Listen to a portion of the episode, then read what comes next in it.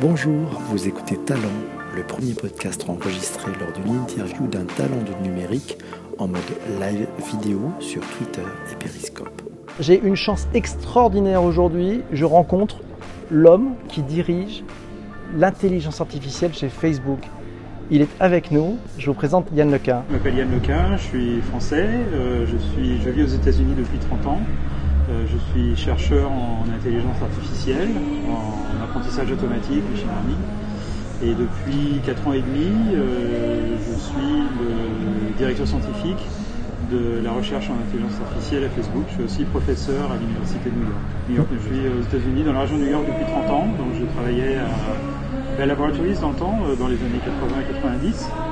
Et puis euh, à la fin des années 90 aussi. Et puis j'ai rejoint euh, NYU en 2003. Puis depuis 2013, je fais ça. Première question pour toi, Yann. Euh, comment tu expliques l'intelligence artificielle à euh, un enfant de 7 ans? Euh, je pense que les enfants de 7 ans comprennent très bien le concept, ils sont très habitués à la science-fiction, aux robots, donc euh, c'est un, un robot qui se promène et puis qui fait des, des tâches qu'on qu'on attribue habituellement aux animaux et aux humains, c'est l'intelligence artificielle. L'intelligence artificielle, c'est pas que les robots, c'est aussi les machines intelligentes qui n'ont pas de, de réalité physique, qui sont euh, simplement des programmes sur les ordinateurs. On donne une mission à ces, à ces robots? Alors, euh, très souvent, les systèmes euh, actuels euh, d'intelligence artificielle sont en fait pas très intelligents. Et le- ils sont en général construits ou entraînés pour une tâche particulière très très précise, très étroite. Par exemple, euh, jouer aux échecs, jouer au go, conduire une voiture, analyser des images, reconnaître des, objets dans les images, etc. Euh, donc c'est très très pointu. Filtrer les, spams dans les emails, euh, euh, sélectionner des contenus. Bon, donc c'est des, tâches très très précises. Ils n'ont pas d'intelligence générale, donc ils n'ont pas besoin de motivation. Mais à terme, on fera des, machines intelligentes autonomes qui auront besoin d'avoir une espèce de motivation comme les, les humains et les animaux ont des motivations. Donc aujourd'hui c'est très vertical en fait, c'est Une fonction. Euh, et essayer de la faire de mieux, de mieux en mieux, quoi, en fait ça. Voilà. Mais avant qu'on arrive à faire des machines vraiment autonomes, des, des, des robots qui aient un petit peu l'initiative, etc., euh, ça va prendre euh, plusieurs décennies en fait, parce qu'on n'a pas les concepts de base encore. On, on- sait entraîner les machines, on, on sait faire en sorte qu'elles apprennent des tâches par elles-mêmes, mais ce sont des tâches euh, très très étroites, très pointues. On avait une citation de, de Mark Zuckerberg, je crois, qui avait dit d'ici à 5 ans, on va commencer à avoir un peu de, de l'émotion. Oui, donc on sait bien sûr faire des machines qui détectent les émotions. Euh, on sait faire des machines qui donnent l'impression d'avoir des émotions, euh, et donc qui essaient de véhiculer des émotions euh, ou d'évoquer des, des émotions. Donc ça, c'est tout à fait possible. Maintenant, avoir des, des machines qui ont vraiment des émotions en interne. Euh, on a ça de, de manière très très euh, primitive, si, si- si tu veux, mais Ouais, pas ouais. euh, pas vraiment euh, pas vraiment au niveau des. des, des On n'est pas encore dans le film Her de, de Spike Jones, c'est ça J'aimerais bien, mais non, on n'y est pas. Non, d'accord, du tout. Mais par contre, c'est un bon modèle de ce qui pourrait se passer. Donc, bien sûr, il y a l'histoire qui est un petit peu, un petit, un petit peu extravagante, mais le, le, le type de relation qu'on pourrait avoir avec des assistants intelligents dans le futur n'est pas très éloigné de ce qui est, euh, de ce qui est montré dans, le- dans dans le film. cette bon science-fiction qui n'en est pas plus bientôt plus une, quoi, c'est ça? Alors, si, Il y a en du fait, il y a encore euh, beaucoup de chemin, ouais.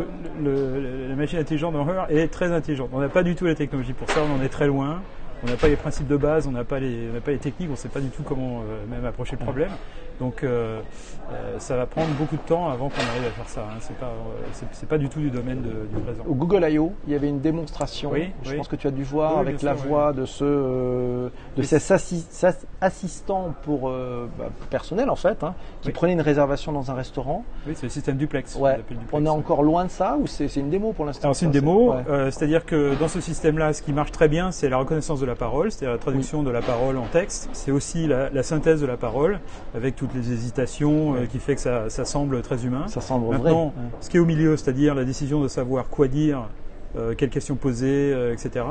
Tout ça, en fait, c'est scripté à la main. C'est-à-dire qu'il n'y a pas d'intelligence euh, artificielle derrière. En fait, tout ça, c'est des, des- des programmes scriptés. Donc, on n'en est pas encore au niveau où ces systèmes, en fait, sont vraiment intelligents. Ils, ils donnent l'impression de l'être, mais ils ne le sont pas. Euh, alors, c'est une démonstration euh, impressionnante pour son, pour son naturel. Mais en fait, il y a très peu d'intelligence derrière. Euh, et on on n'en est pas encore là du tout. Donc c'est un proof of concept plutôt à cette étape-là. disons, c'est ouais. bien parce que ce qu'on voudrait bien avoir, effectivement, c'est des assistants personnels qui puissent euh, nous remplacer pour faire une réservation dans un restaurant ou des choses comme ça, ou faire, faire ce genre de choses, commander des fleurs. Euh, et donc, il faut que effectivement ces systèmes automatiques puissent dialoguer avec des, avec des gens, avec des humains. Probablement en révélant le fait qu'ils sont des systèmes automatiques, et euh, certainement en, en, essayant de, que la communication soit efficace et pas frustrante pour les humains. Ce qui est très frustrant en ce moment, c'est quand on parle à un agent intelligent, cet agent intelligent a une compréhension très très superficielle de ce qu'on lui dit. Et euh, dès qu'on sort du script, euh, c'est un peu donc complexe, euh, hein. bon, on utilise ces agents intelligents pour en gros trois choses nous donner la météo, euh, la nature du trafic, euh, euh, faire un Envoyer la euh, musique. euh, envoyer la musique et puis un chronomètre pour faire les œufs durs. Mais bon, euh, c'est à peu près tout quoi. Ouais, ça fait un peu cher pour faire ça, mais enfin en même temps on progresse sur ça. Oui, on fait des progrès. Ouais. Depuis, depuis que tu travailles effectivement sur, euh, enfin que tu es patron hein, de, du, du, du Facebook euh, AI Research, c'est ça s'appelle Facebook Fair. AI Research, oui, Ouais, faire. Faire, c'est pas mal, c'est bien trouvé quand même, faire. Comme, euh, C'est moi qui ai trouvé ça. C'est toi qui as trouvé C'est pas mal. Je me suis dit, c'est vraiment smart. pas, c'est pas les services de com de Facebook. Ah ben dis donc, c'est c'est smart, parce que je me suis dit, il y a pas mal de marketing là-dedans, c'était plutôt bien. Euh, depuis que tu travailles là, quel a été ton, ton meilleur souvenir? Le truc Ah. que tu dis, ça, ça c'est quelque chose de formidable. Ah oui, il y en a, il y en a tout le temps en fait. ouais. Euh, je suis toujours surpris par euh, de, de nouveaux résultats. Alors quelquefois il y a des projets dont j'ai pas dont j'ai pas idée en fait qui se déroulent dans le dans le labo. Il y a, il y a- à peu près 170 personnes maintenant à Facebook Air Research disséminées en euh, quatre euh, endroits principaux. Donc il y a un, un gros labo à New York, gros à Paris, un qui est un petit peu plus petit à Menlo Park au siège de la compagnie en Californie, Ouais. euh, un qui est plus récent et donc plus petit à Montréal. Montréal. et puis on a des labos satellites à Pittsburgh, en Pennsylvanie, à Seattle, dans l'État de Washington, sur la côte ouest, et puis euh, à Tel Aviv, euh, en Israël. Aussi. Voilà. Et euh, donc quelquefois, il y a un résultat dont j'apprends l'existence au moment où le- euh, les chercheurs en fait commencent à avoir des, des bons résultats et écrivent un article pour ça. Et puis je suis tout à fait complètement surpris de, du résultat. Donc un résultat par exemple qui m'a surpris tout au début que je suis arrivé à Facebook, c'est euh, la, la qualité et la fidélité avec laquelle on pouvait faire la reconnaissance, la reconnaissance de visage. Donc c'est un service que Facebook a déployé aux États-Unis euh, il y a assez longtemps, qu'il n'a déployé en Europe que très récemment, et ça marche très bien, et ça marche vraiment bizarrement bien. Ça utilise des techniques que j'avais inventées il y a, il y a 30 ans, et euh, j'aurais jamais pensé en fait que ces techniques marcheraient aussi bien pour ce genre d'application. Ah oui, donc ça c'est un, un vrai petit bonheur de te dire, euh, j'y ai pensé, ça y est, c'est fait, ça marche quoi. Oui, et puis si on m'avait posé la question, Ouais. est-ce que vous voudriez utiliser ces techniques que vous avez inventées pour faire la reconnaissance Ouais. de visage ou J'aurais dit non, non, euh, ça marchera pas. En fait, ça marche très très bien. Les, les prochains challenges que, que toi et tes équipes avaient devant vous, quels sont-ils? Alors, je pense. euh, alors, il y a, il y a des, des challenges qui sont euh, très immédiats, c'est-à-dire améliorer la précision des systèmes de reconnaissance d'image, de traduction, de euh, traitement de la langue naturelle, compréhension de la langue naturelle, etc. Et puis, il y a des challenges qui sont plus conceptuels, élémentaires, théoriques. On a des machines qui, pour l'instant, sont d'intelligence très limitée, et on voudrait qu'elles puissent dépasser ces limites. C'est-à-dire qu'on a des machines qui puissent euh, apprendre comment fonctionne le monde, un peu par observation, à la manière des, des jeunes enfants ou des, des jeunes animaux, des bébés animaux. Et on n'a pas les techniques pour ça pour l'instant, on n'a même pas les concepts scientifiques de, de base pour arriver à le faire. Et donc un grand défi des- de la décennie qui vient, en fait, c'est trouver de, nouveaux- de nouveaux euh, paradigmes euh, d'apprentissage qui permettent aux machines d'apprendre par observation à la manière des bébés ou des, ou des animaux. D'accord. On, en est- on en est loin encore. On a une question de quatre lettres qui nous demande est-ce que l'IA doute? Est-ce que l'IA doute? L'intelligence Ah oui, oui. artificielle doute-t-elle? Ouais. Ah, Absolument, oui. Ouais. Donc quand, quand une, un système de reconnaissance d'image, par exemple, euh, essaie de dire, euh, bon, dans cette image, il y a euh, un cheval, une voiture, etc., à chaque fois, il donne un score, qui est une espèce de probabilité. Donc c'est un nombre entre 0 et 1, qui est un score, qui est une espèce de confiance, en fait, de niveau de confiance que la machine a dans ses propres réponses. Donc la machine doute, oui, c'est sûr. La machine doute. En fait, c'est- indispensable parce que euh, euh, on fait un système de reconnaissance de la parole, par exemple. Les gens ont un accent ou ils parlent pas bien, dis- bien distinctement. Et euh, il, faut que, il faut que ces systèmes en fait fassent des hypothèses multiples sur l'interprétation de la phrase pour pouvoir finalement trouver celle qui est la, la plus logique. Et donc les machines doutent. C'est un, un- aspect très important. c'est important, de ouais. oui.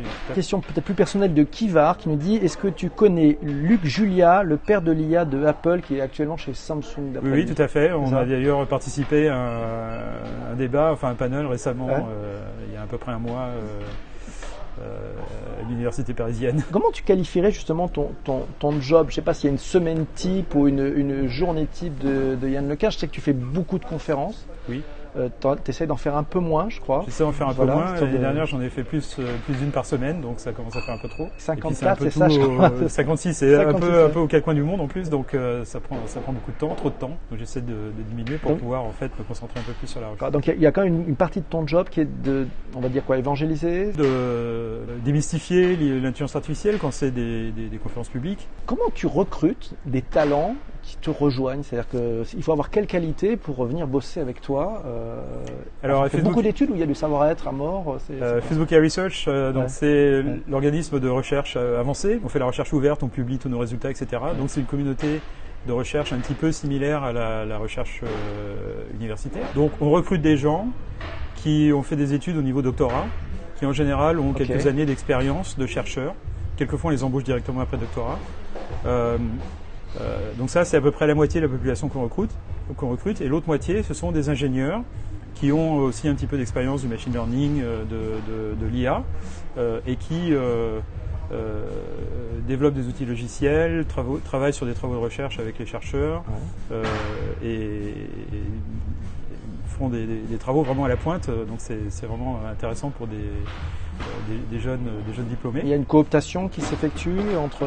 Alors euh, bon, il y a des candidats qui se, qui se présentent, euh, on garde leur, euh, leur CV, etc. Alors pour les, pour les chercheurs, c'est souvent des gens qu'on connaît déjà parce qu'ils ont fait leur doctorat. Pendant leur doctorat, ils ont publié des articles scientifiques, ils ont donné des, des conférences dans des congrès, donc on les connaît. Et puis euh, on va les voir avant qu'ils finissent leur doctorat, puis on leur dit euh, Ouais, c'est donc- intéressant de venir donc, travailler donc, chez donc nous. tu as une partie de chasse en fait, Voilà, de tout talent. à fait. Oui, oui, oui. il y a- on les prend en stage c'est très souvent pendant leur doctorat. Ouais. Euh, à Paris, on a des, des doctorants qui travaillent chez nous euh, pendant leur doctorat, donc ils font leur doctorat euh, sous un contrat CIFRE. hein. En France, on peut faire euh, un doctorat dans l'industrie. Euh, et et c'est un programme magnifique qu'on va, qu'on va étendre beaucoup. Donc on a une, une bonne quinzaine de doctorants qui travaillent à Facebook Research à Paris. Euh, on va faire grimper ça à 45 dans les années qui viennent. Donc en fait, on contribue à former la prochaine génération de, de chercheurs et d'ingénieurs en, en intelligence artificielle en prenant ces doctorants, parce qu'on ne va pas embaucher tout le monde. Euh, ça permet d'essaimer un petit peu, la- de diffuser le, le savoir un peu dans la. On, on- on voit les, les grands acteurs, hein, du, Facebook est un très grand acteur du digital. On, on voit, je crois que Microsoft et IBM aussi ont prévu d'embaucher du monde sur l'intelligence artificielle Oui, en oui. France, je crois. Oui, oui. C'est oui. c'est- c'est bon signe pour la France. ça C'est bon euh, signe pour la. France, ça. Ah oui, tout à fait, Ouais. bien sûr. Oui, ça veut dire euh, qu'il y a effectivement des talents en France euh, qui, euh, que ça vaille le coup d'installer un, un labo, ça veut dire qu'il y a effectivement une concentration de talents. Ce qui détermine euh, le fait qu'une compagnie va établir un labo à un endroit ou à un autre, c'est la concentration de disponibilité des talents. De Jean-Emmanuel, euh, est-ce que les gens sont plus rassurés aujourd'hui sur les rôles possibles de l'intelligence artificielle ou il y a encore un, un chemin et c'est peut-être normal d'ailleurs qu'on ait un peu d'appréhension sur.